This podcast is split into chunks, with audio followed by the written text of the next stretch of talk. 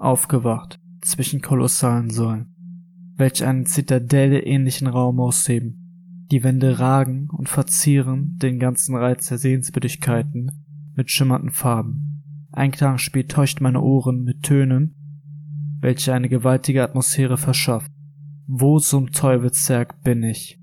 Diese Verschwiegenheit der Architektur gleicht einer Klausur, an dessen sich die Menschen mit ihrer eigenen Sinnhaftigkeit die Zeit vertreiben. Es dauert keine Weile, und ich schritt durch die Halle und fand weder ein Ein- noch Ausgang. Beim Herantasten der jeweiligen Wände bemerkte ich die vorhin erwähnten farbigen Reliefs an der Wand. Die Form und Farbe und jegliche Art der mirseits bekannten Naturgesetze war nicht mehr die vorherige. Hologrammartig wurde mir langsam ersichtlich, was dort zu sehen war und wie es sich schleichend veränderte. Napoleon stolz schreibend am Nachttisch, das Licht in seinem Zimmer flackerte und erlosch nach einer geraumen Zeit. Während dieser Zeit konnte ich ihn sehen, aber er mich nicht. Interaktionen waren gar unmöglich. Kurze Zeit nach dem Erlöschen verlor ich meine Erinnerung. Ich sah einen Mann, wie er schrieb, am Tisch, aber wer war er nur? Die Kerze erlosch. Selbes Schema mit mehreren Personen. Wer waren diese?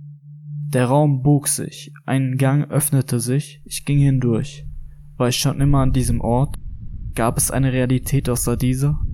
Ich sah an den Wänden des Ganges mich selbst oder zumindest eine Gestalt, die wie ich aussah. Sie war traurig, übersät mit Flüssen aus Tränen. War ich das? Als schließlich auch diese Illusion begann sich aus den Fugen zu reißen, vergaß ich meinen Faden. Was suche ich hier? Wer bin ich? Lohnt sich der nächste Schritt. Völlig gefühlskalt wandere ich durch den Gang, an den Wänden Namen, die mir nichts sagen. Geschrieben standen dort Präsidenten, Anführer von Länder, es sind nur Namen, auch Daten. Länder, Kriegsdaten, demokratische, philosophische, humanistische, es sind nur Daten. Ich gehe, aber es sind nur Schritte. Ich sehe, aber es sind nur Blicke ins Leere antriebslos, sah ich einen Torbogen, der Gang würde dort hinten enden, in einer neuen Halle.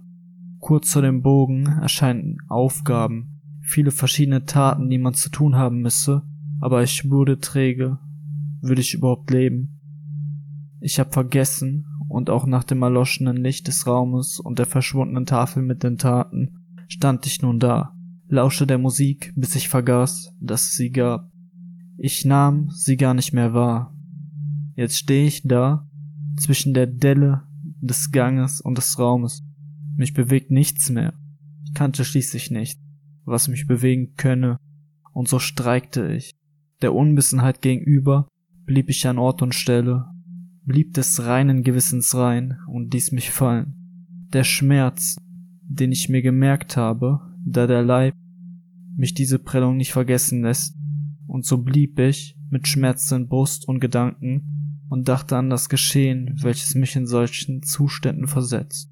Was ich vermerkte in all der Zeit, das Vergessen, bleibend am Ort des Geschehens, das Vergessen. Nichts hat Wert und Wert hat das Vergessen.